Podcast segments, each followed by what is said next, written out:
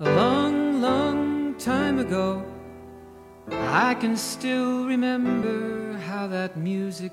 used to make me smile. 二零一七年的神奇女侠让我看到了女超英英雄的开始，但是我没有想到这已经是巅峰了。 People dance and maybe they'd be happy for a while.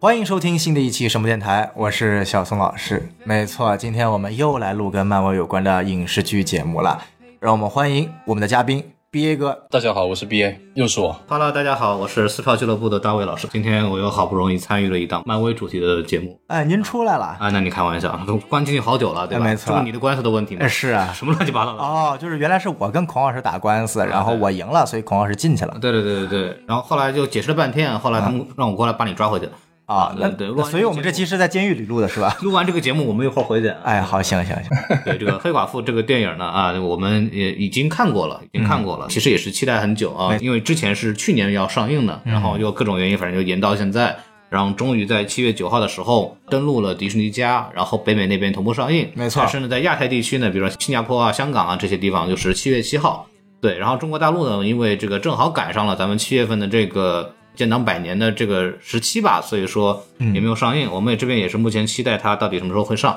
所以我们先把这个节目给录了，因为我们连全都全都看过了。是对，然后这个节目到时候估计很可能会在电影上映的时候上线， 所以我们今天录的东西呢，它像评分啊不一定具有时效性，没错可能等等我们这个上的时候，它现在评还分肯定会比现在更低对可能就只有五分了。 呃，先简单说一下电影的信息吧。啊。你你刚刚说的是黑寡妇的评分还是中国医生的评分？呃，对，这当然是黑寡妇了。中国音乐能坏吗？好，不要再说下去了，很危险啊！这个电影啊，很危险。对，然后说一说是你呢，我们我们好好批判一下美国这部电影，今年的漫威的第一部院线电影，嗯啊，这个简直是非常的神奇。我感觉上次去电影院看漫威电影都是什么蜘蛛侠、蜘蛛侠英雄远二征，，对吧？对对对，那都是很久以前的事情。这次终于呢有机会再看一部漫威电影，然后来说一说。这个电影目前为止在豆瓣的评分呢就是六点六分，嗯，然后 M D B 我记得也是六点五分左右，反正就是大概这个成绩，大概六到七分之间。对，然后当然了，这个常规以来以来呢，在这个电影的在烂番茄上面表现的也还都不错，嗯啊，有很多人给了给出了这个新鲜的这个评分啊，对啊，有笑有泪，史上最佳漫威最搞笑的最好的一部单人英雄电影。这这个这个 评价出现在每一部漫威新电影上，没错，对对对，但是我们看下来感觉好像不太像这么回事儿。我们就先聊聊，就是每个人自己打个分儿吧。对，然后您不做基本信息介绍，还有啥信息要介绍的？演职员您不介绍，这太烂了！就这这么烂的电影，你总得先介绍一这下。电影我 又不是您拍 的斯嘉丽约翰逊，你介绍介绍个蛋，你得介绍导演啊《弗洛吧？伦斯皮尤小妇人》里边奥斯卡最佳提名，哎，是，哇，这牛批的最佳女配提名，让就你得想想，这么牛逼的两个演员演的啊这么差，你得归功谁啊呀？导演，你说一说，哎说这个凯特导演绍特特别兰厉害对，他是拍文艺片的嘛，对吧？哎，没错，他叫凯特·绍特兰。啊哎，之前拍过几部文艺片你说，说反正我一部没看啊，过，好您看过吗我也没有看过。 ？B A 看过这部导演的作品吗？没有，啊，你看 B A 也没有看过，所以说这个导演啊，就是一贯秉承了漫威特别牛逼，所以我们三个人一定是在尬黑没错。 你说的有道理，就没有看过怎么能黑呢？啊！对对对，所以我们要看一下到底拍的是是啥。这样啊，他拍过这么几部作品啊，你比如说叫《少女洛河》，嗯对对对啊，像《柏林综合症》，嗯像《生命翻筋斗》啊，这这什么六小龄童的故事啊。呃，火我没听说过。哎哎，那这几部故事呢，其实说白了都是一些比较单人独立的电影，然后都是有带有一些女性题材的嗯关。注女女性的，对对对，然后本身这个导演呢，也是来自于澳大利亚的一位女导演，嗯那可能一贯秉承了漫威找这个比较不是特别出名的，但是比较可能呃实力比较稳定的一些啊、二三线的导演作为自己单人电影的导演，我觉得这个一贯风格还是延续下去。嗯，反正就是我今天看的，昨天看的时候，就是发现他特别在开头的时候，还嗯是颇有一些这文艺片导演的这个风范的。是，对，然后还是能感觉出来，就是有些镜头的处理，就是还跟以往的漫威电影不太一样。说一下主演吧，最最大的那位是吧？斯嘉丽·约翰逊，我就没什么可提的了，对吧？是就，嗯，就是弗洛伦斯·皮尤，嗯，小妇人。那大家如果对奥斯卡影片比较有关注的话，应该也都知道她。然后这个雷切尔·威兹啊，也是非常著名的好莱坞老牌女星了。没错对，大卫·哈勃，你看又是一个非常著名的老老老老牌男星了，呃主要是他演了这个叫什么《怪奇物语》的男主角啊。阵容都非常不错。然后其中有一个我要特别说明一下，哎我不你知说道刚刚大 B 和孔老师啊，你们在这个看电影的时候，这个演饰演小时候斯嘉丽·约翰逊的这个演员有没有觉得很眼熟？小斯嘉丽·约翰逊那是谁呢？我记得她是那个《生化危机》里面那个女皇后吧？命具体名字我不记不得了。是她就饰演了那个，我记得叫红皇后。那这个小女孩呢，当时最开始是她大概就是很小的时候吧，大概、大概在小个三四岁的时候，之前在《生化危机》的最终章里面演了那个人工智能的女皇后哦而主要这个女的呢，她不仅仅是一个普通的小童星，人家是个星二代哦，啊，她是谁的星二代呢？你说说那你想想，她为什么能够上《生化危机》系列呢？嗯那就是因为她是女主演米拉乔沃维奇和导演保罗安德森的女儿。哇，哎，怪不得，啊，所以看到她这个影片里面，呃，一袭短发，然后还有这个染了色，一下就感觉是那种特别走在潮流前沿的，啊，不像是九五年的哎，真发的型。真的挺好看。确实，确实，确实。嗯耶、你干嘛？你他你的有父什么？母上一部作品叫《怪物猎人》，啊啊啊啊！对对对，嗯嗯哎，好，这个演职员差不多介绍了一下啊，。对对，赶紧打住吧，再说下去就不能播啊了。嗨，对，对，嗯，说一说什么呢？那说一说打分儿吧。那我们让大逼哥先打啊，简单的说一下自己的，啊简单的啊，简单的。打分之前我看完的时候就已经发出来了，我给他是五点九哎分。还没及格，啊，原因很简单，因为它还是一个非常非常流水线的漫威电影，商业电影，它没有我一开始想要看到的那个样子。我个人想要看到的是，既然这个角色已经死了，那么他可以更加的专注他过去的一个阶段，把它拍的比较更加文艺一点，或者是更加不那么漫威一点。但其实并不是这样子的。然后还有很多的一些呃政治上的隐喻，我也不是不是很喜欢。当然这个就算了。呃，最重要的是，我不是很喜欢这个电影里面在家人这个方面的过度强调。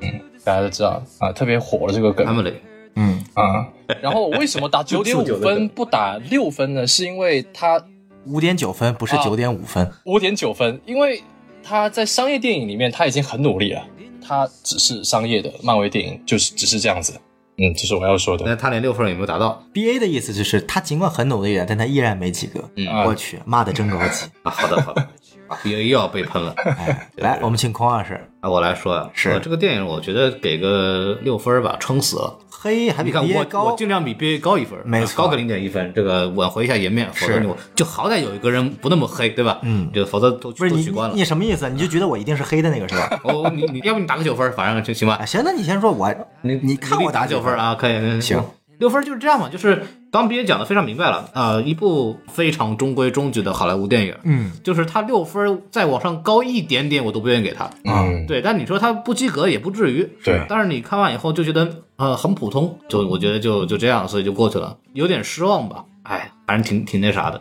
毕竟等了一年多两年嘛，对吧？是是，嗯，看来孔老师给的分还是挺低的啊才你给六分你给，我加一给点分，我给九分，好，你给说一说。是满分一百分。火 啊，看完了哦， 嗯，其实我对《黑寡妇》这部电影的论调啊，大概比我对《洛基》这个美剧的论调嗯还要大概再差个十倍，啊，大概是这个样子。天哪，就逻是辑是伤得多厉害，嗨，其实你看洛基和黑寡妇差不多嘛，都是一个已经死的角色，嗯是然后非给你玩出花来，哎，然后不仅给你玩出花来，嗯还还还侮辱你智商，不仅侮辱你智 商，还他妈的。侮辱你人格哎，不仅侮辱你人格，还要非得在黑黑俄罗斯，不仅要非得对点俄罗斯，还非得制造点男女对立，就反正他把能用上的所有东西全部用上一遍了，除了一个好故事。你看看，哎，这是现在好莱坞的新的财富密码，对，嗯然后呢，这个我觉得最大的问题啊，是它有、我看到前大概百分之二十的时候，嗯我其实觉得还蛮不错的。对对就是我曾经认为它还是往美队二的那个政治惊悚的方向走的。对对对啊，对那一对，段那个开头那段 opening sequence 那段蒙太奇还算不错啊，学到了扎导的皮毛、 啊，然后，哎，这是听我第一次骂，从你嘴里说出来很奇 怪，啊 OK，不是扎导能也好的也就这玩意儿了嘛，对吧？这个视觉传达的这一块 opening、那个蒙太奇里，实话实话实说，真的就只有皮毛，就真的是皮毛，哎，对就没什么用，它不是没什什么有么信息用量的东西。对，它其实就是用非常短的时间内让你看到黑寡妇的一生，which 对我来说好像并不是很 care 人。人生的跑马灯，对 黑寡妇死前他的让画我面想。到哥斯拉的开头那段蒙太奇。那哦，哦我觉得哥斯拉那个比他要好，要好要好很多。对， 因为哥斯拉那个让你至少知道，就是两方都是互相像打擂打擂台一样，互相把自己的对手打完了之后，最后汇汇集在擂台中央我。觉得那个可以就是 黑寡妇的那个，就前头那个蒙太奇，就是按照现在我们叫叫混剪嘛，对，就简单版漂亮的。对但是你说这里有多少信息量嘛？你就 没有什么信息量。是， 对，它可能会有一些所谓的什么什么彩蛋什么，可能也有啊。对但它的它的叙述性的这种作用没有那么强。对就是我们大概知道他他从小可能接受这样什么教育，然后从小就看到各种乱七八糟很奇怪的动画片，对然后来影响他们的大脑怎么怎么样。对，这这东西信息量比较低，信息量比较低，但就是剪的还挺好看的，就是就我第一遍看，不知道的以为他妈的是请了 B 站的百万剪辑师过来剪的。啊， 百万剪辑师会很高兴吧？如果真的被邀请剪辑这 个东西，对对就对，就大概这种感觉啊，就是你，但是你不得不说那首歌还是选的很好的啊对嗯，Smell Like Teen Spirit，那个 Nirvana 的那首摇滚乐专门请了一个那个女性的版本来进行重唱，哦这个是唯一的一个我觉得比较好的地方。嗯，但是最大的问题嗯就是后面全线拉垮，然后在第。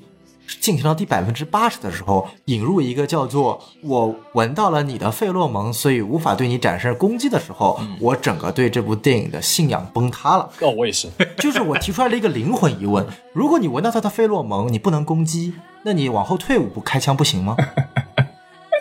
而且他这个东西，我就我还以为他那个是有要求，这么快就进入吐吐槽环节了。你往后退，我可以往前进啊。对，就我可以，我就是提出来了一个问题，咱们一会儿来解答。好，我这打分结束了。这个很离谱啊，对嗯吧我们都打我们都打完了是吧？呃，对，对，我们大那家就进入吐槽了吧对，？对我们大家都已经看出来，我们大家三三个人都对这个片子好像就印象不太好，是所以我们先夸一夸他吧。啊，先夸一夸，行行 行，来 B A 先夸，有什么可夸的？嗯，毕业来说一说，呃，我能夸的刚才呃小宋老师已经说了，我觉得大家都都很同意前面百分之二十就到蒙太奇嘛，我 不是不是不是不是，我其实对对小孩那一段其实没有太大的没有太大的兴趣，因为一一开始那一段我在蝙蝠侠里面已经看过了。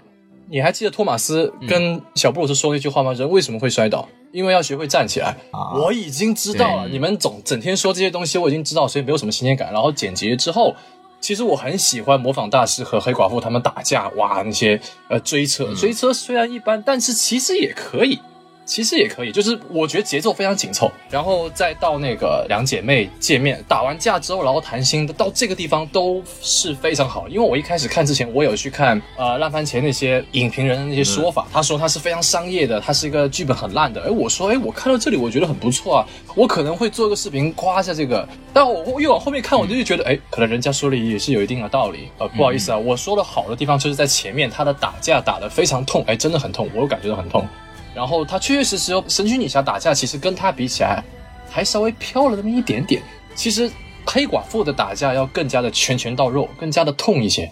然后设计的也更加的好。我是蛮喜欢前面这打架的部分，当然后面打架其实也可以。好嘛，把 D C 又骂了啊、一遍。没有没有没有没有，我的有一句话我是这么想的，就是二零一七年的神奇女侠让我看到了女超英英雄的开始，但是我没有想到这已经是巅峰了，好吧？这个是我对嗯女神奇性超级英雄电影的开始和巅峰明明是猫女，呃，不管怎么样，反正这个是我的目前我最喜欢的女性超级英雄电影，还是神奇女侠啊。然后说回这个优点，说回优点，女主实在是太好看了，不管她的年纪再怎么，是不是不比十年前还是什么时候，她的颜值还是在的，然后演技也确实在，她确实确实是把剧本里面该演绎的那个形象演绎的非常好。然后妹妹也长得非常好看啊，妈妈长得也不错，这部戏里面的颜值都很好，我觉得演技上面并没有什么问题。嗯，刚才小宋老师也说了嘛，这些演员都是非常有有素质的演员，这是我要说的优点。对，就是毕业的话总结下来就是演员很好看，对，就是就就居然已经夸夸一部电影优秀，只能夸演员的颜值了。哦，这个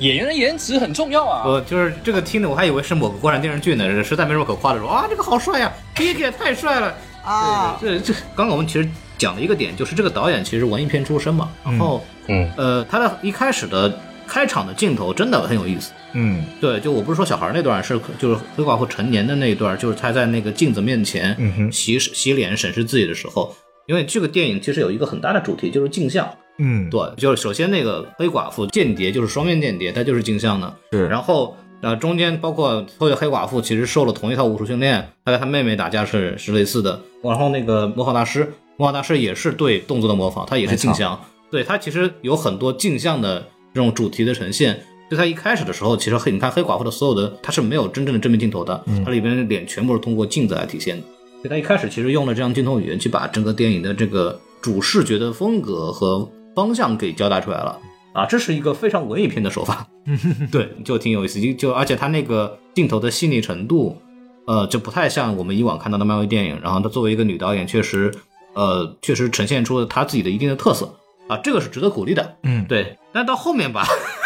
随着这个电影慢慢的进入了这个套路化的超级英雄叙事的这种倾向，它的整个镜头也没有什么特别值得这个称道的地方了。对这就比较可惜。然后还有一个优点的话，就是可能打戏还是比较好的，相对来说，对我觉得您相对的是什么 来说？猛禽小队吧，没事儿，您相对洛基都行。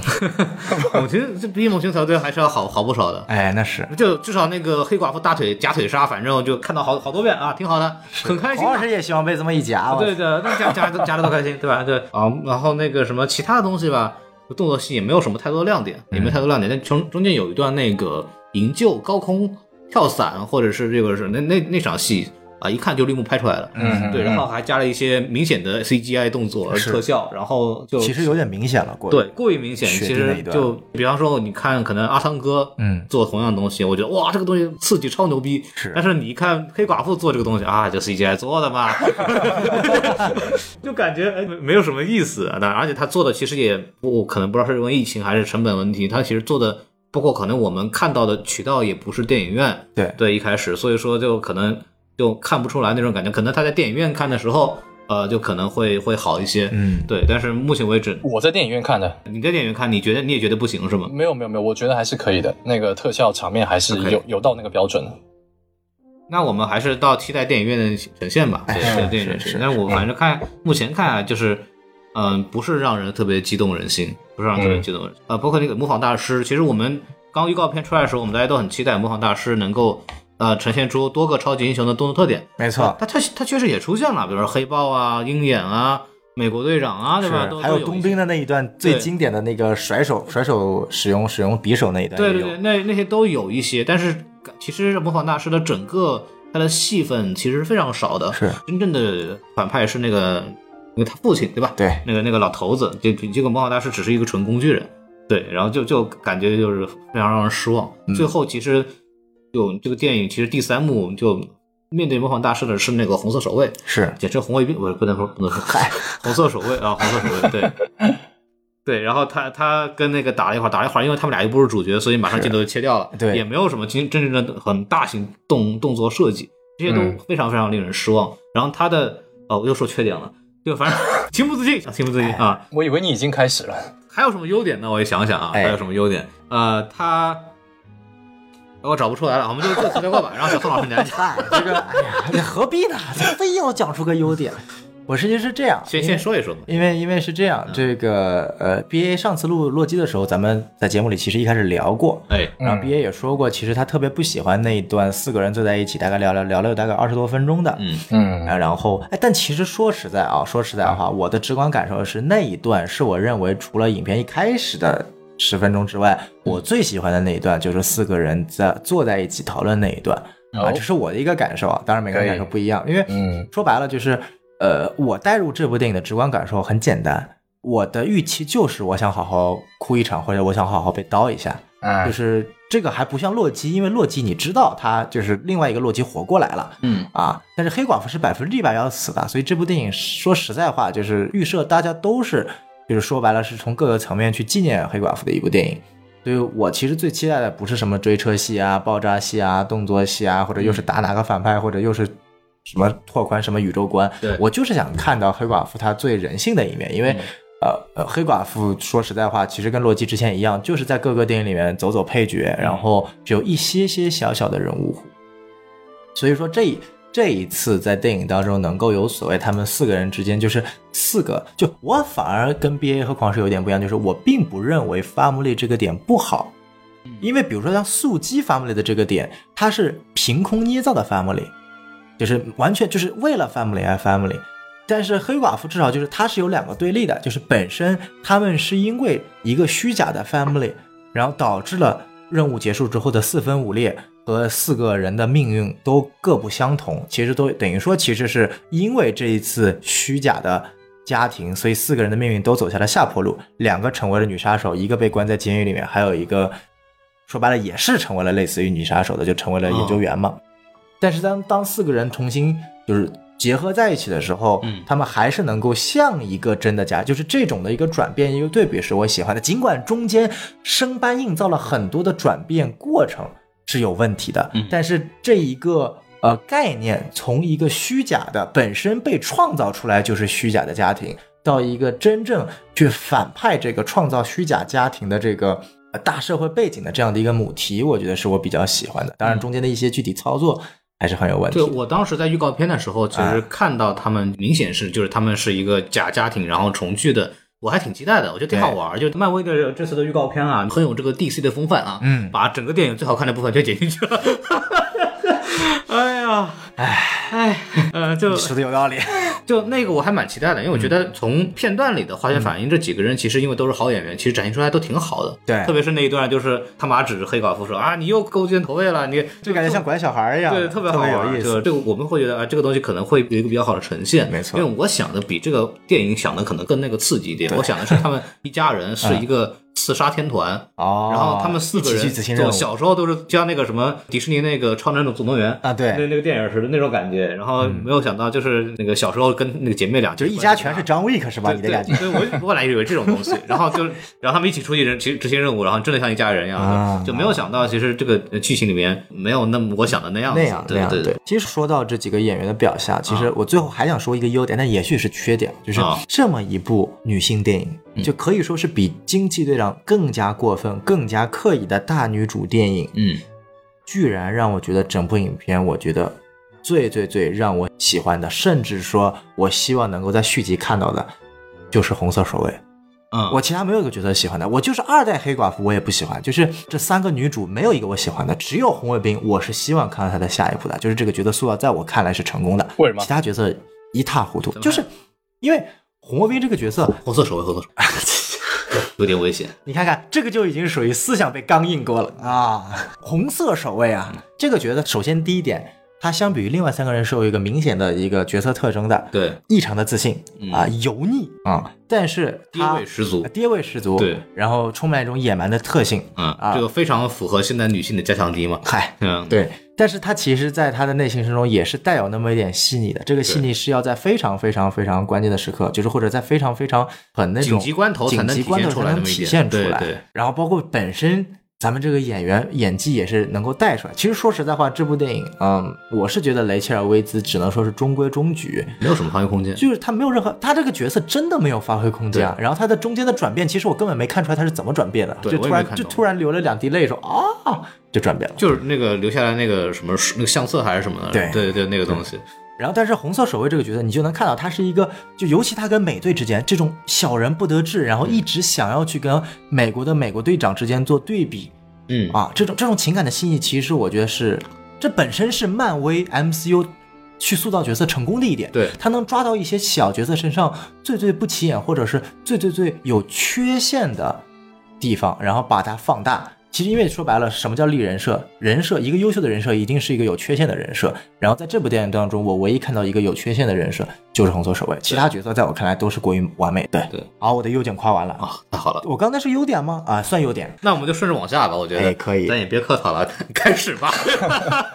憋有请，我觉得你憋了好久了，嗯你从上期开始就一直在憋。啊，然后我们有请华纳总裁，然后对他的这家公司进行批猛烈的批评。没错，啊、我觉得一开始的给我最大的感觉，就是我出了电影院之后给我最大的感觉，并不是这个电影它本身的质量好还是不好，还是它演的好还是不好，演员，我觉得是因为我看这个电影的前两个小时，刚刚看完《洛基》的第五集，就是说我一天看了两、两两个漫威电影，呃，作品，所以我的感觉是，漫威和洛基是有一个非常怎么说呢？因为非常强的一个相相似点的。因为首先，刚刚刚刚也说他是他们都死了嘛，他们死了之后，然后从他们的在他们的宇宙观里面已经死了，然后在他们的其他的时间线上把他们给抓出来，然后再进行一次塑造。其实上一期我跟小宋老师有聊过这个的，因为我是觉得洛基现在看到第五集，但我不知道第六集怎么样。但是就目前第五集来说，呃，是有一点没有意思的。没有意思不是说他的这个动作，动作是大家都知道的。没有意思是在于，其实我们已经知道洛基是什么样子的人了。在他经历雷神的电影，以及到复联三他被灭霸掐死那一刻，其实，在复联三的那前面那那那几场戏里面，就已经把他这个人物诠释非常好了。你想想看。他的人物弧很完整，对他先派浩克上，然后他再自己上，体现他是一个有计谋人，对不对？他看到灭霸搞他搞他的哥哥，他是不是眼睛开始流泪？他是不是很爱他的哥哥？然后呢，他看到阿斯加德人是吧，都都死光了，但是他还是依旧独自站出来，是不是也体现他对他人民的这份热爱？然后呢，就面对要搞死灭霸的手段，是不是也体现他诡计之神的那个特征，对不对？所以其没实错，在他死前的这个哦，还有就是他被灭霸掐死说说的最后一句话，你永远都成为不了神，神是他说的最后一个单词，所以也体现他对于自己是一个神的那种执着。所以在这一幕，他整个他最后在复联三这几场戏里面，已经把洛基的人物诠释的非常好了。但是在洛基，我讲黑寡妇的缺点，一定要先讲一下洛基啊，就是在洛基嗯哼目前进行到这第五集的时候，我看到哦，网上人说，你看老洛基是很爱。他哥哥的， 哦天哪，我已经知道了，好吧？或者是洛基他是什么诈骗之神，或者是洛基他喜欢别人诡计之称称他为诡计之神，什么什么之类的，我们已经知道了好吗？我已经我已经知道洛基他是一个很爱他母亲的，我们都已经看过无数遍了，你只是再重复了一遍而已。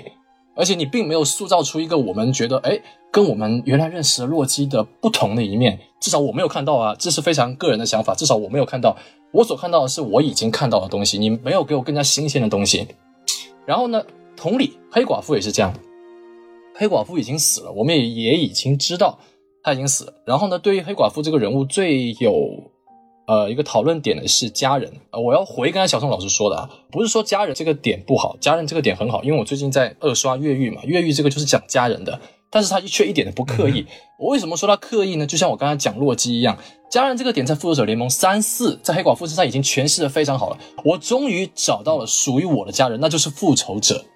啊，我觉得很好啊！你为了你的家人四处四处寻找办法去把你的家人救回来，然后最后为了你的家人牺牲你自己，非常完美，跟洛基一样，在复仇者联盟三四里面都已经是非常完美的了。然后你在这个黑寡妇的独立电影里面又讲了一次，嗯，呃，就是我是觉得我并没有看到太多新的东西，由此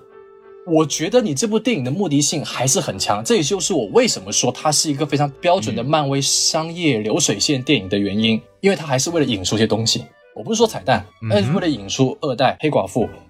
而丽娜真的是一个我非常喜欢的角色，她在这个里面的戏份也很足，她基本上都没有什么我能够吐槽的，反而让我非常期待她是怎么样呃继承黑寡妇，然后呃成为一个复仇者，或者是成为一个英雄的，我非常期待。我觉得这部电影达到了它的目的，也就是说，如果电影的目的只是为了引出这个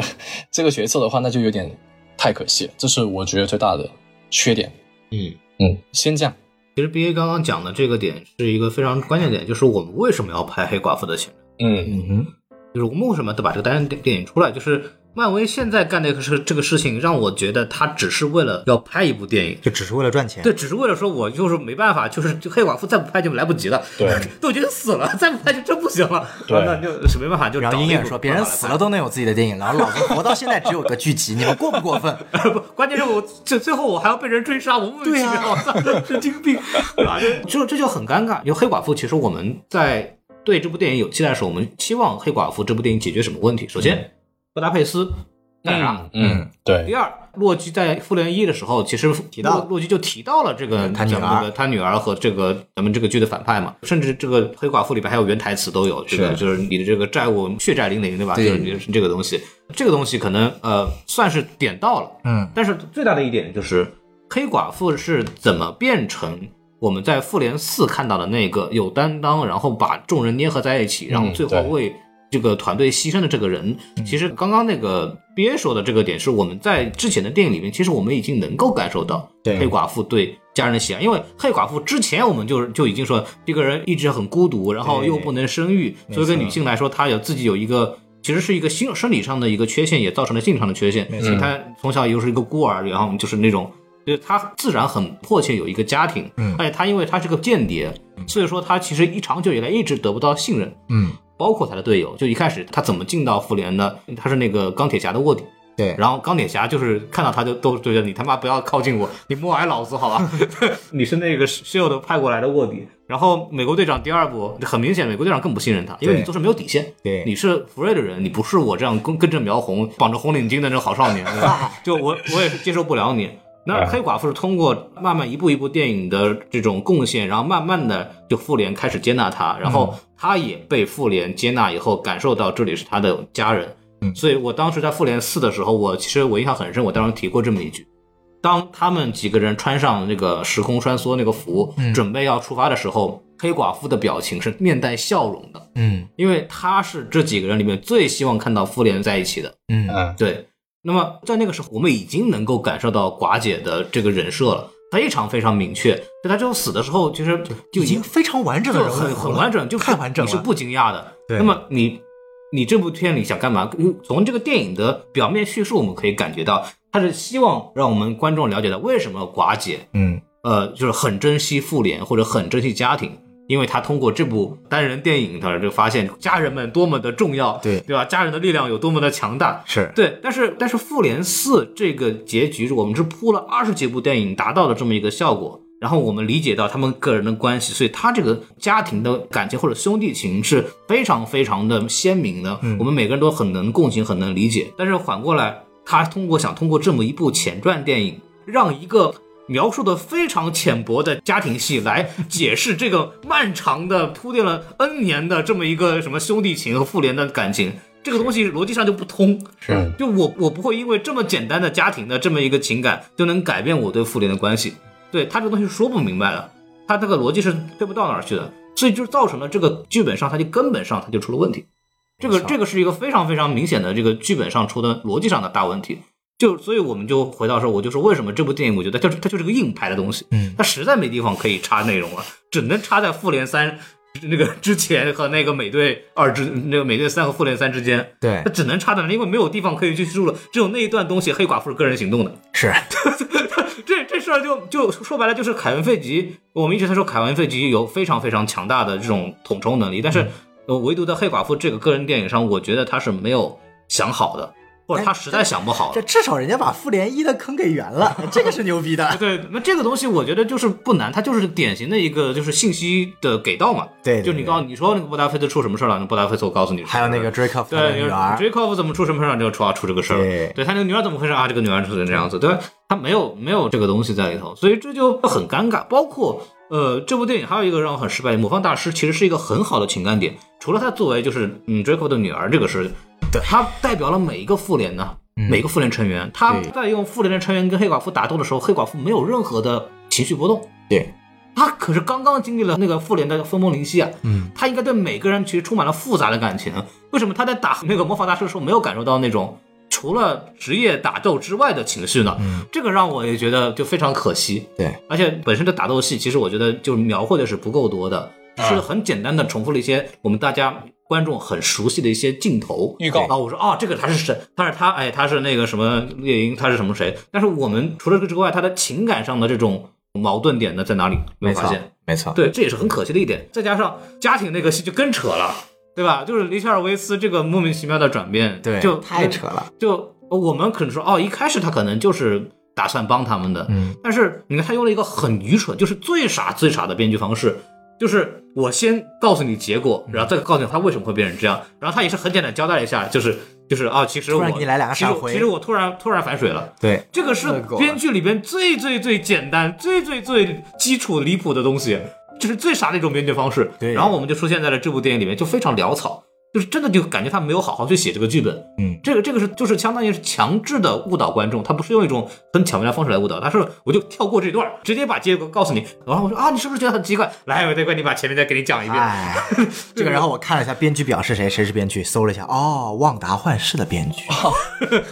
就是真的很潦草。你觉得这个电影就它的诚意是很不足的，它里边还有很多典型的编剧里边。有那个方便法门的东西，什么洗脑、洗反洗脑，什么对什么溶液，我操！然后电影里没有解释谁发明了这个能够破解他洗脑方法的那个是那个红色是的第一代，是那一代林小薇是那一代黑寡妇，哦，好像是，就反正就是天降神明就告诉你这玩意儿出现了，然后啊我现在有了，嗯，然后咱们一起去解放全黑寡妇吧。对，它就是 变就就是麦克风嘛，对啊然后这个麦克风直接出现了，然后也没有什么真正的解释，对因为黑寡妇不是这样被被这样影响，黑对寡妇是通过什么心理什么压迫，而且黑寡妇或者很早之前就已经离开这个组织了，对对对，然后就就感觉嗯。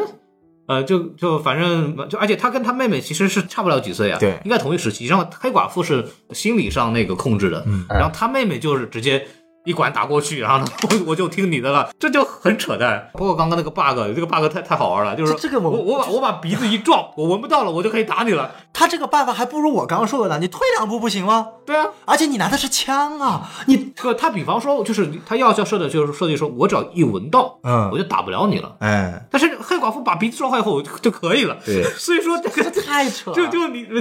你搞不明白是咋咋咋回事儿，你知道 吗我？操，就就反正是各种扯淡。呃，我我真的是觉得这个剧本上的编剧实在是，这真的是太过潦草了。就是你你在忽悠谁呢？你在、嗯你就让我看到了，好像就是这是一个五年前的超级英雄大 片，嗯， 亲爱的，五年前拍出了《银河护卫队》《十年前，十年前行吧？黑暗就骑士》《你不能光比好的嘛，守望者你你不能比好的，你越往前你越你好，跟不好母意亲小思。队比一比，你跟哈 利，你比你越往跟那个前什越么好什么。》。对啊，越往前越好啊！ 你为什么非要这么举例呢？ 越往前还有啊，不一次仇杀你队。跟超胆侠比一比嘛，大鹏那个超胆侠比一比嘛，就 好好好好好吧，你跟那个什么猫女比一比嘛， 你是 Fiver 呢？好好好好吧，你跟那个什么蝙蝠猫侠女罗呃那个宾不比一是比米嘛歇，尔·法法，是哈利·贝瑞，呃，还有个对对呃，你跟那个那个谁，永远的蝙蝠侠，你跟蝙蝠侠与罗宾。蝙蝠罗宾比一比嘛，对吧？就 对吧？太太远了 就感觉啊，这个编剧真的我都能写得出来， 这个真的是我都能写得出来，你知道吗？嗯，太扯淡了啊！包括里面还有那个工具人男的啊，我、那个工具人看的、看的我他妈就舔狗真的不得好死，好吧？好尴尬。那个男的就是个纯铁狗，就是我一直在想，就这点我不知道，就大家看懂的人有没有看懂？就我到底在想，这个男他想展现出这个男的是黑寡妇的一个追追求者，还是这男的是一个 gay，是黑寡妇的超级好的那种朋友？嗯就闺蜜嘛，男闺蜜。对，就是我不知道 gay 大准不准的人，你们三个，我我感觉那个应该是属于黑寡妇的 gay 蜜。嗯，呃，我觉得他的他的性取向这个一点都不重要，真的一点都不重要。如果他重要的话，早就开始营销了，好吧？我倒是觉得他不一定是是 gay，他可能可能就是一个就是我我蛮喜欢他的，但是黑寡妇又不喜欢我，就是舔狗。那黑寡妇不就整个就变成了一个绿茶了吗？黑寡妇又没有承诺他什么了。对啊，就就感觉就你没有承诺什么，但是你每每就要过来问我要东西啊， 这不就是这这不就是你懂独立吗女？性嘛，独立。我操！哎哎哎哎哎哎哎！对啊，所以说他连他连女性都没有弄好，你发现没有？就反正什么最都没后最弄。后最后那个什么一帮姐妹说姐姐妹救了姐妹，但是那东西也是很浅薄的一个一个东西，对，然后也是个纯工纯那个工具人。接孔老师的话讲啊，就是我觉得就是说到缺点啊，我觉得是这样，因为黑寡妇呢，她其实本身这个角色在影史上是一个，在我看来是一件非常传奇的角色。嗯，她从刚开始登场在《钢铁侠二》。作为一个纯粹的在那个年代好莱坞性感尤物卖肉的性感尤物，最后发展成了在复联四挽救整个命运的这样的一个角色啊，就是我觉得这个这个在我看来，就是本身他这个人物已经是非常完整了，观众对他的期待是非常强的。那么如果我作为漫威，我也肯定想拍一部黑寡妇，最后再圈一波钱，这个问题是没有的。嗯，但是我我就觉得就是说，因为不像惊奇队长，惊奇队长他之前没有铺垫，他上第一部他只能硬上，对吧？嗯他硬上就必须得把所有的什么大女主啊、女性独立啊、女性自强啊、贬低男性啊，反正嗯这些东西都往上上，因为没有办法，他没有人物铺垫，他必须得靠这些符号化、概念化、公式化的东西迅速的获得营销市场。嗯，但是黑寡妇不一样啊。但是你发现《黑寡妇》这部电影就是玩了，你看洗脑，嗯，明显的这个呃男权对女权的这个这个这个控制，对这一个这这这说白了，这是后冷战时期的特工片玩废的套路。嗯，你玩了这个套路之后，只不过加了一个所谓高科技的例子，就把这个就几十年前，别说十几年前，几十年前特工片《零零七》的套路，你在现在用上去，还是用就我还是那个问题，咱们先不说那个费洛蒙的问题啊，你有这么牛逼的一套洗脑工具，你为什么要非洗女的？就是这它不符合逻辑，知道吗？你只是为了体现出是男的大反派奴役了女性，嗯，这一个核心主题，然后你就把所有东西往上套。但是你带在这个观念里，我要我要是个大反派，我有这么牛逼一个这个洗脑神器，我为什么非要洗女的呢？不，你能告诉我这些女的到底在哪点，你就必须得洗脑她们，你就不能洗个男的吗？或者你就女的好用嘛？不是你你那个洗脑工具用了之后，谁都好用啊，对吧？就是它其实是完全没有，它就是为了想体现出我来就是男老性变态，老 变态。说到老变态，说到老变态，这个反派明显的直接身材上对标维恩斯坦啊，身材、长相、外貌、形形态直接对标维恩斯坦，百分之一百的这个这个倾向性太明显了。嗯，就你有必要吗？对女性的就男性对女性的控制嘛？对啊，就是你有必要吗？就是你在这样的一部电影，你非要传达这样的一个政治观点，我觉得完全没有必要。你就好好的把一部黑寡妇的电影拍好就行了。而且你们发现，就中间最后黑寡妇在跟大反派 Dreykov 对话的过程中，黑寡妇经常会发出非常油腻的笑容，嗯嗯，对吧？就是 你是个大反 派，就是只有在中年男性身上看到的笑容。我不知道为什么这次在黑寡妇是在刘安约翰逊的脸上出现了很多次，而且都是在最后跟大反派的对峙当中。嗯你看看，这就你看，为什么男性才可以有影响，女性也可以嘛？对吧？对，你说有道理啊，对，但反正就我的感觉就是说，就是这部电影是想，就是说白了，只是想骂中年油油腻的这群控制女生的男性的。但是到了最后，黑寡妇的角色展现就像一个中年男性一样，就是说。你只不过想让观众知道，哦，原来通过两个闪回，你们之间所有事情都解决好了。嗯你你非要那么笑干嘛？就你， 就太油腻了。我觉得这这不是我想看到的黑寡妇。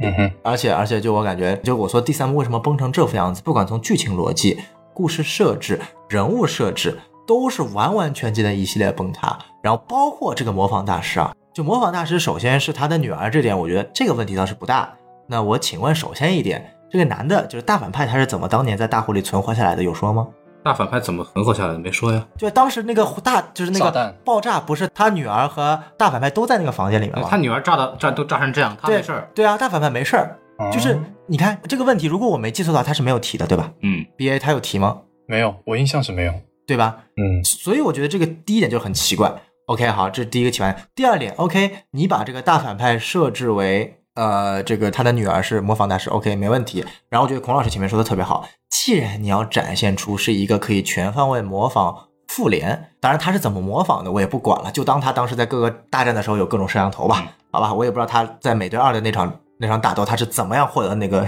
打斗数据的，对，我也不管了，我就当它全部都有。OK，那我请问一点，就像龚老师说的，你有这么好的一个概念了，你为什么不能做一些情感共鸣啊？比如说，在我想象，如果如果我改变的话，最后一定不是说他通过那个粉红药粉末解放了这个魔法大师，最后就是，就算最后你解放和解，你肯定得有一场大战。我期望的大战是什么？就是这个人千变万化之际，他每个复联的招式他都会，然后他就想，黑寡妇一定对付不来。黑寡妇最后说：“哼，你以为我对付不过来？然后他知道每个人，我每一个人都是我的家人，对他们招是我熟悉的一清二楚。我就是 Batman，我操，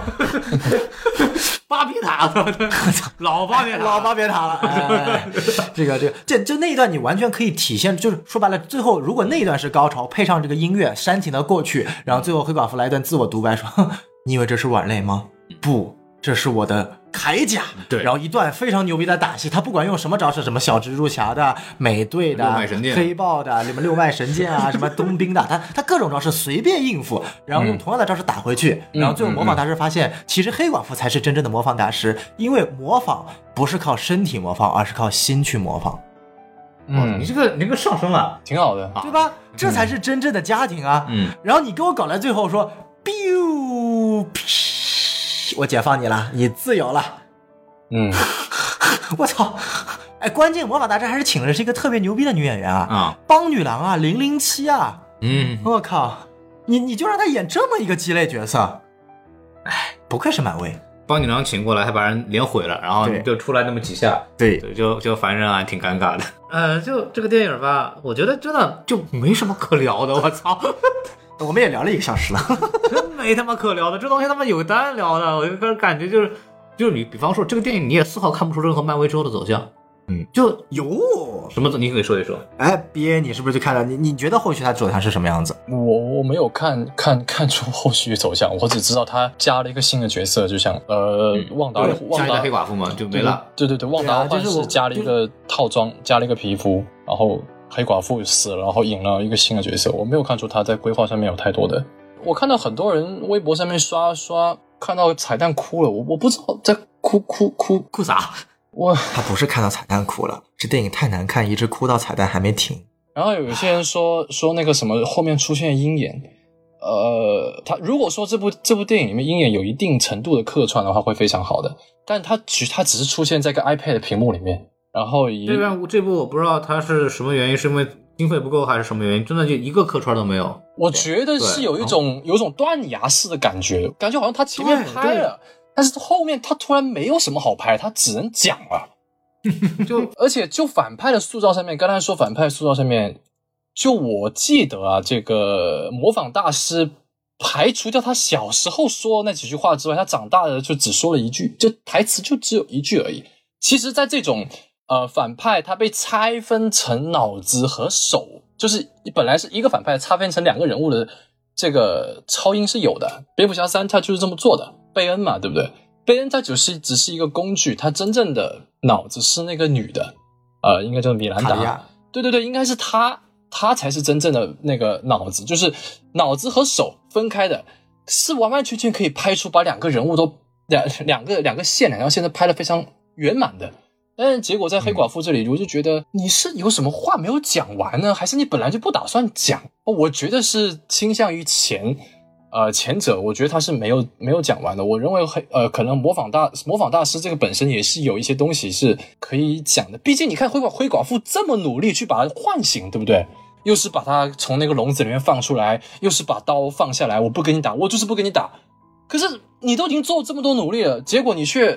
对不对？你却没有用该用嘴巴去说的时候，没有用嘴巴去说，你还是用那个工具，太简单了。而且刚才像小小宋老师说的，我刚才觉得他说的特别好，就是模仿大师他的这个模仿能力这么强，就我是觉得任何一个复仇者跟他单挑都未必挑得过他。钢铁侠来了，我认为他都有他都有办法搞定他钢铁侠，可是他这么牛逼的技能却没有被破解，你不觉得很可惜吗？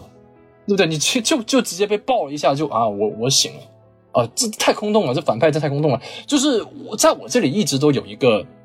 有有有一个判断这个超英电影是好是坏的这么一个原则，也是我一直强调的。这小宋老师刚才说的，不不不是孔老师说那个镜面，之前也讲过关于镜面这个，就是英雄的反派往往是他的镜像，对不对？不管是逆闪电还是、嗯还是小丑，任任何一个，反正如果一个超级英雄电影里面，你把你把英雄塑造好了，你把正派人物塑造好了，你可能是一个成功的电影。但是如果你把反派塑造的完美了，你就肯定是一个成功的电影。啊、这是我认为的这样子。有道理，有道理。然后接着这个刚刚毕业的去讲啊，其实你们没有发现一点，我其实一直有个问题啊，请问为什么模仿大师的女儿也是被控制？就是模仿大师为什么也是被控制？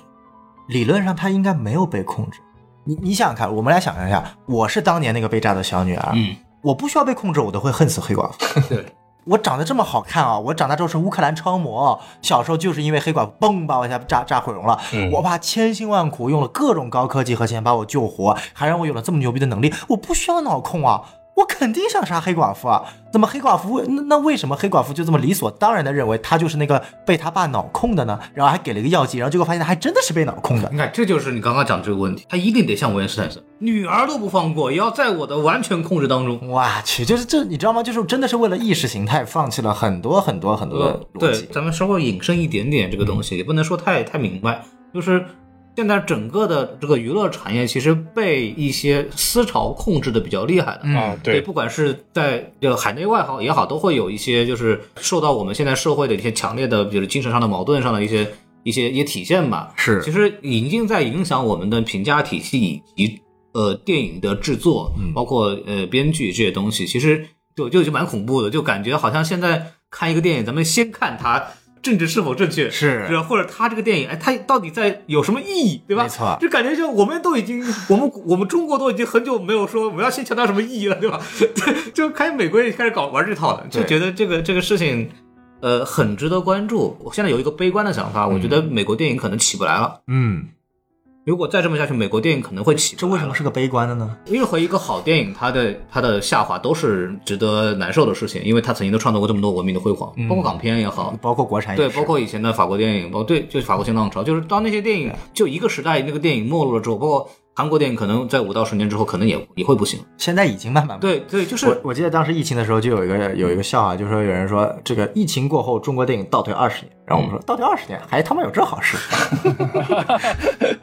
对，呃，但是就是你你会觉得，哎，反正就那次我王晶导演采访的时候，他说一句话，就是嗯每个地区电影它都有一个时间，因为它是方言电影，它是一个它的文化背景让它有一个局限性，它对总会到那个地方。嗯，就比方说，可能韩国电影，可能它的社会性，它可能讲到后面，它就是那点东西，它也讲不出新花样来了。对对，然后港片因为它的这个文化来源就这么点，文化冲然后突等它整个制度慢慢的有一些变化之后，它可能它那个本来的那个呃需要反映出来的东西已经没有了。大量的人才已经北上了，对，它也不需要去呐喊它本来要呐喊的东西，它也就慢慢消失了已。经被归安了， 然后法国电影新浪潮，新浪潮那波结束之后，也没有真正的所谓赚了钱之后就不新了。对， 就就是地位高了以后就没有那种对啊东西了。就就是电影它真的会有这样一个周期性。那好莱坞电影，我现在已经真的有这种感觉，它明显在下滑。每年的奥斯卡其实每年都比之前好像更烂一点的感觉，就可能零星会出一两部好电影，但大部分整体形象是下滑。包括整个漫威电影、商业电影也很久没有政治创新的电影出现了。而且漫威电影现在也也不能保证我出的东西就能到及格线以上了。以前的电影怎么说及格基本上还是有的，对吧？对，嗯关键是从黑寡妇，包括迪士尼出的《航母兰》这这一场东西就， 就你很难觉得这是这是好莱坞出的东西了，你会觉得他被很多不应该他背的包袱或者一些观念被束缚住了。对，对，这种东西也也在美国的娱乐产业里面在发生，这个事情让我觉得它是一个很有值得研究的文化现象。而且我觉得最应该说这部电影、骂这部电影的反而不是我们，嗯是俄罗斯人。哎，我就没有见过这么去诋毁一部电影的。你看啊，找了一群美国人、英国人主演演俄罗斯人，把俄罗斯人的这个 stereotype 演到了极致，然后从社会各个阶层，从领导到政府，到基地设施，到员工，到监狱环境，无所不用其极，全部骂了一遍俄罗斯。然后从黑寡妇的嘴里说出来了一句说。尽管我是俄罗斯人，但是当年在美国俄亥俄州的那个虚假的家庭，我认为那是最美好的。我不反感一部电影，它有它的政治意图和思想意识没有问题，但是有点过于明显了，而且很不机智，就是让我觉得你把我当蠢货看了啊！这我觉得是一件很过分的地方。所以我那天就我我看完这部电影，跟孔老师说，我说《黑寡妇》是一部比上汽更上汽的电影。如果你要决定抵制上汽，请抵制黑寡妇。他对俄罗斯人干的事情，远远比他对中国人用上汽干的事情要严重一百倍。就我我突然觉得，好像美国人突然不会拍电影了，你觉得有意思吗？这个事法儿国人说，美国人什么时候会拍电影了？就是好莱坞引以为傲的那些东西，他突然不会弄了，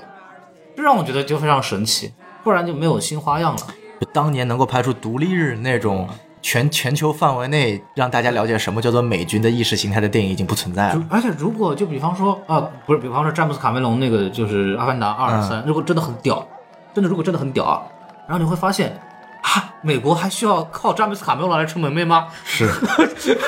这 个事情就很恐怖啊，你知道吗？就是美国的商业片需要詹姆斯卡梅隆来撑门面。对吧？你就什么意思？就像我们中国还在靠靠张艺谋一样，但我们中国已经不再靠张艺谋了，嗯，我们中国靠你谁你？有这种感受，你知道吗？就就有点有点吓人，对对，有点吓人。就就感觉从《黑寡妇》这个片子，就是让我失望到我会对超级英雄这个这个门类已经没有什么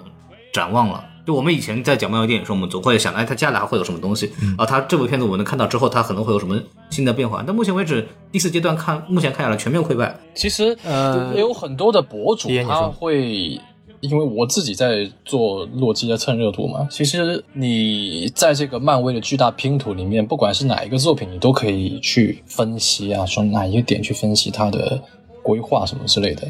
但是我觉得问题的重点不在于它这个电影能不能衍衍生出其他的一些呃隐藏的要素，而是在于它能不能够让人去这么做，你知道吧？就是这部电影呢，呃，最后那个彩蛋让我非常不舒服的。上一期也提到过，就是你告诉叶莲娜说杀害黑寡妇的仇人是鹰眼，我就觉得有点，就是给我印象就是这部电影是放错时间了，就是你不觉得很很奇怪吗？对，本哎来 应该对那个时候二三之间就可以放了。对，对对对，正常的漫威电影的套路，它会是引出一个新的敌人，或者是一个已经存在的，会引出下一部电影。可是我们都知道，鹰眼他并不是呃杀害黑寡妇的仇人啊，我们都都知道的，也不会觉得他那个，你只是一个嫁祸的一个行为。未来的发展我们都能够料得到啊，就是最多就是叶莲娜去找鹰眼，然后两个人嗯、呃过了两招说啊我没有杀他，他是怎么样怎么样，然后就就就就就这样子了，可能会把这两个角色丢到剧集里面去去解决吧。所以就是这个顺序的问题了，啊，就是我是没有去想要去延伸他的那种想法，也没有这个冲动。嗯，确实。然后我觉得咱们这部戏节目最后可以再讨论一下这个问题，就是刚刚大家聊到了，其实不管从顺序啊，还是第四阶段开始，漫威全面溃败。然后这点我其实有一个很有意思的想法，因为从复联四，我们我们严格意义上来说啊，就是复联四之后算第四阶段。从复联四开始之后，漫威目前有五部作品，这五部作品的主题全是死亡。从蜘蛛侠二开始是钢铁侠的死亡，旺达幻视是幻视的死亡，然后美队的死亡，洛基的死亡和、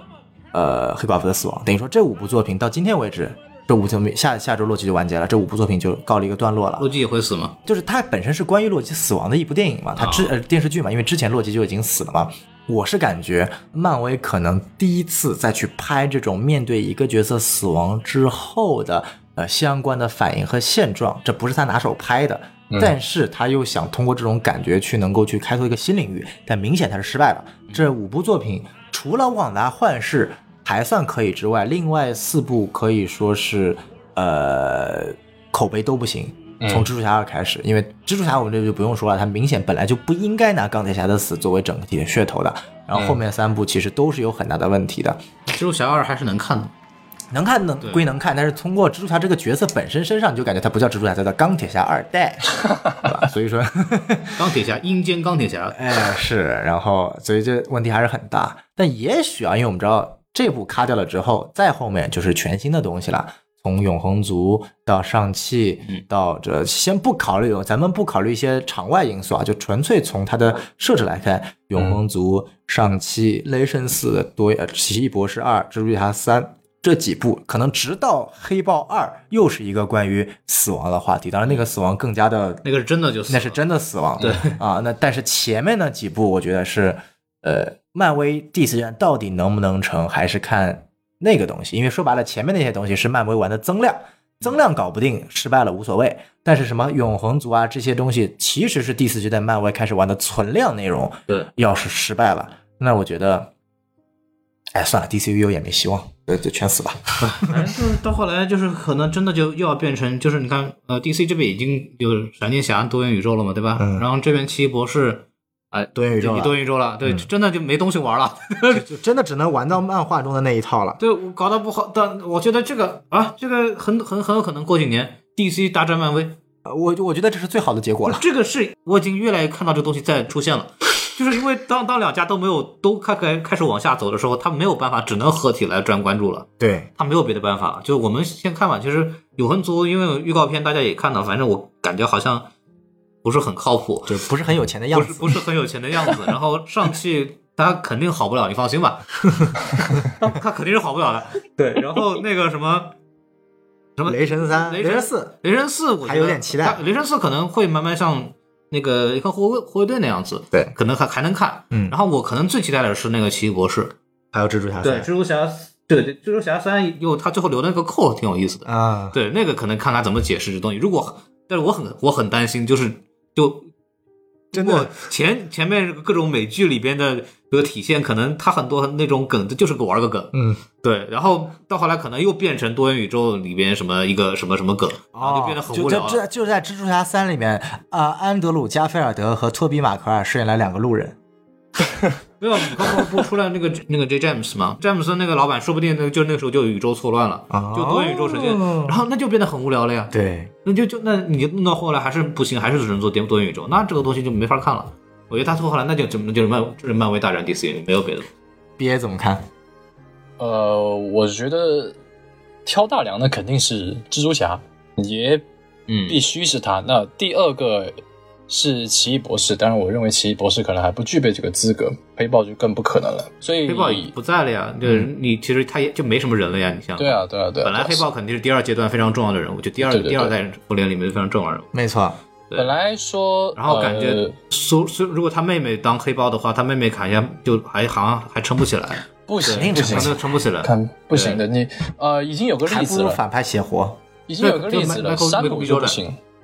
山姆就不行嘛，那个山姆威尔逊他就不行嘛，美国队对长，Sam Wilson 对他是不，山姆的问题在于说她不是女的，她的 buff 只有黑人这一个。咱们现在又有黑人 buff，又有女性 buff，说不定就可以了那呢。就是黑豹嘛。我觉得，我你觉看得那个 buff 光有黑人 buff，猎鹰失败了；光有女性 buff，黑寡妇失败了。所以只能靠黑豹二，猎豹黑人女性 buff 两个一起叠，我觉得这那个奇异博士怎么办？奇异博士这个不需要叠 buff，已经足够精彩了。 叠 buff 以这个方法已经已经怎么说呢？已经太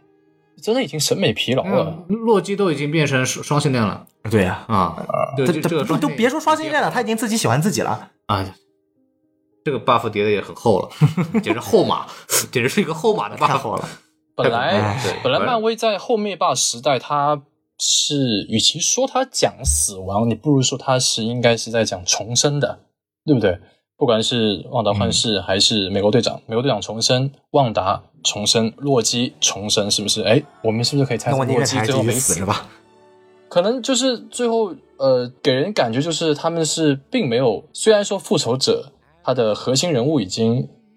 呃，除了索尔之外都已经消失了，但是呢，剩下人也可以挑大梁，他可能是想传达这个意思。但是就目前这个质量来说，我认为还是漫威在电视剧这一块，可能他并不想对这个拼图起到那么大的作用吧。就是我只是给你几个人物，让你自己去玩，你们不要太跳脱，你们可以蹭一下，但是你们不要跳出来。我可我觉得，因为电视剧它集数太多了，集数太多了，然后它这个热度持续的又比较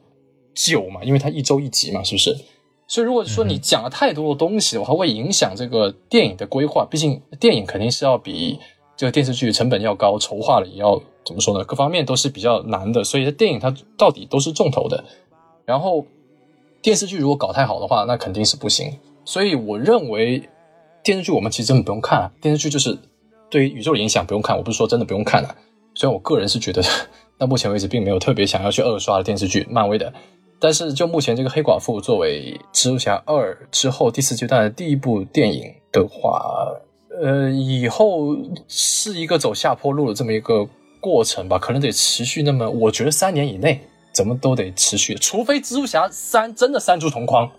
除非这个，因为只有这个能够让漫威在这个比较怎么说呢冷潮这里重新再再重新再高潮起来。因为对于我这个人来说啊啊，我我入坑是呃托比蜘蛛侠和那个 X 战警嘛。如果你真的能够把托比蜘蛛侠带回来的话，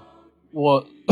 说真的，我绝对我绝对吹爆，我觉得全世界人没有人不知道蜘蛛侠。他如果能够把三三个蜘蛛侠引入这一个宇宙，哪怕只是客串的话，你让他们穿上制服的话，我觉得漫威又会重新又起来，又会有很多人的期待。毕竟漫威现在赚粉丝钱嘛。但但是现在来说的话，他们如果真的是把就真的是用到了需要三个蜘蛛侠，那说明是没啊那好说明故事真的了。没什么哎好可东西可拍了，你知道 吗？就跟就跟那个闪电侠说我弄三个蝙蝠侠进来一样，对，就真没东西拍了。多元宇宙嘛你，说就就多元宇宙嘛， 没现在就多元宇宙也其实也都玩过了，对，都已经都已经那个什么，虽然电影你们都没玩过，但这种多元宇宙的概念都已经太老了，就不是一个新东西。就是我只认像蜘蛛侠进入多元宇宙那部动画电影这种东西算是好啊的对剧本，因为它对本身是作为一部独立的电影讲多元宇宙的，哎，他那个电影的剧本也没有说多好，他更多的是看他的那个呈现技术。呈现技术的。对然后你说你你要在真人电影领域，然后通过那种找以前系列的角色嗯进来，然后做新的剧情，那只能说一点，就说白了就是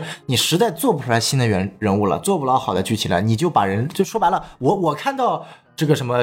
货币之柱》，我当看到那一刻，我也肯定惊叫啊！我已经不管后面什么剧情了，啊只对要它出现我就惊叫，是但但是这个那就意味着你没有剧情这了。并不代表你电影拍的更好了。对，还是问题是好莱坞真的没东西拍了，嗯，只能是这样了。我前天还看新闻，那个修杰克曼秀了一张金刚狼的图片嗯在 Instagram 上，然后后面紧跟着一张他跟凯文·费奇的合照，他想干嘛？ Holy shit！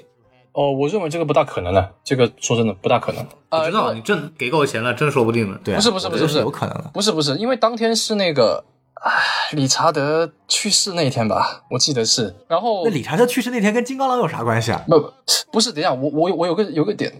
呃，他真的有发金刚狼那张图吗？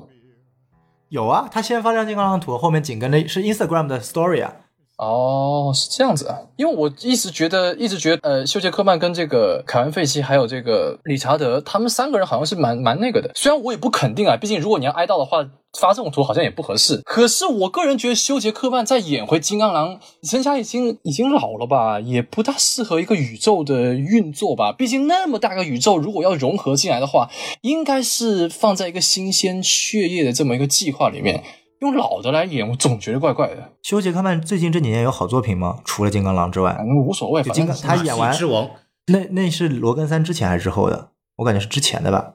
就是金刚狼三之后，他是不是就没有什么好作品了？好像是是有这个感觉。呃那就是缺钱了嘛。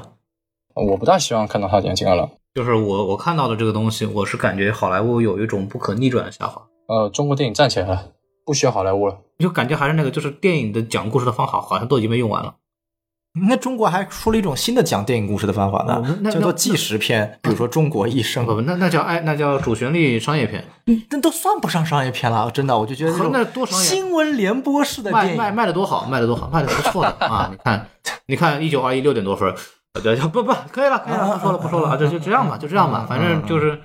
我觉得也没什么太多可聊的了。最后那个那个女的是谁？你是有谁要科普一下吗？呃，出现在《猎鹰与冬兵》里面了呀。啊，瓦伦蒂诺瓦呀，伦蒂就诺是至于干什么呢？就是未来在整个呃人类的偏政府啊、间谍啊这条线上是一个比较重要的角色和反派了，就在整个 MCU 这条线上了。啊，就可能估计未来会鹰眼、猎鹰、黑寡妇、冬兵这一系列的人有比较比较强的这一条线吧，包括战争机器啊，这这一条线应该会比较强。啊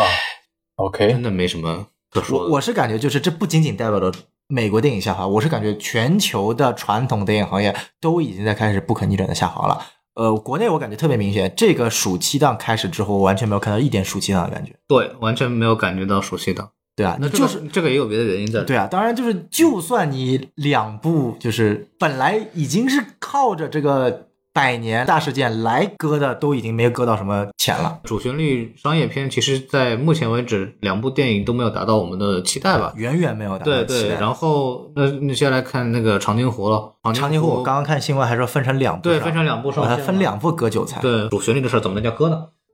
对对对对，我也我也不知道应该会接下来能期待什么东西。说真的，就看，因为因为我们能看到中国的类型片其实是在进步的，是对。但是另一方面来讲，呃，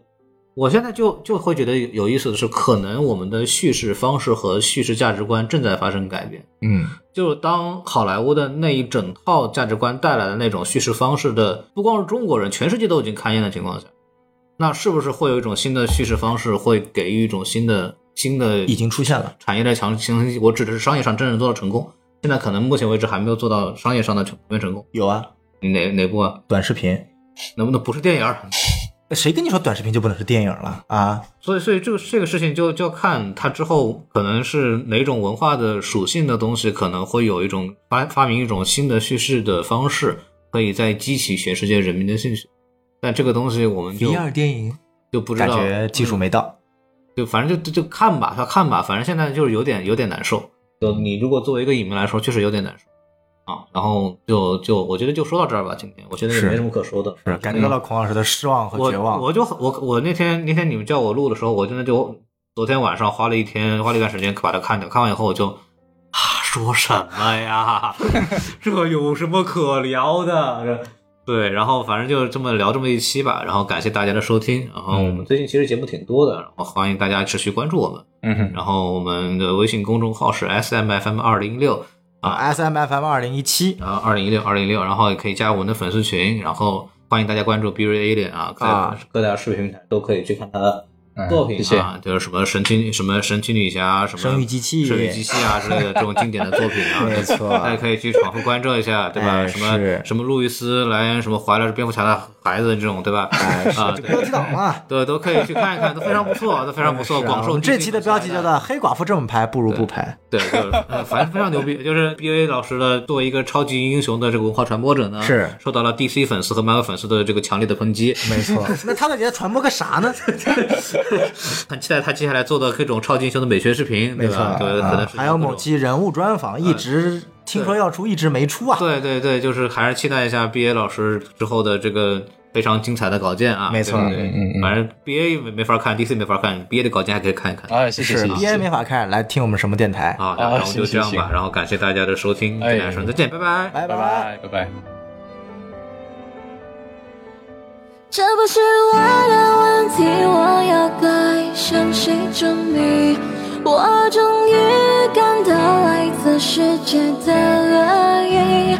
还有多久还剩下多少的勇气？Don't be afraid，我会一直陪你。彩色的鞋带突然断裂，那就买条新的。贫民窟的废墟里面，也许就藏着金子。命运是主人，你我都是往来的宾客。如果你觉得不幸，接下来请仔细听着。我和你一样，曾遭受校园和网络暴力，也曾经写下日记，吐槽国民的教育。只有音乐和游戏才是我的兴奋剂，痛苦和泪水填满了我整个青春期。我无法控制我自己，脾气越来越差，所有的力气都用来跟爸爸妈妈吵架。学校里流传着关于我的各种争议，说我是问题少女，没人关心我是否生病，以为我矫情，吐槽我天生敏感多疑，只能休学，无法和他们去一一说明。当吃了药，就算是白天也会昏了睡去，在夜晚惊醒，又开始漫长的这哭不是泣。我的问题，我要该向谁证明？我终于感到来自世界的恶意，还有多久还剩下多少的勇气？Don't be afraid，我会一直陪你。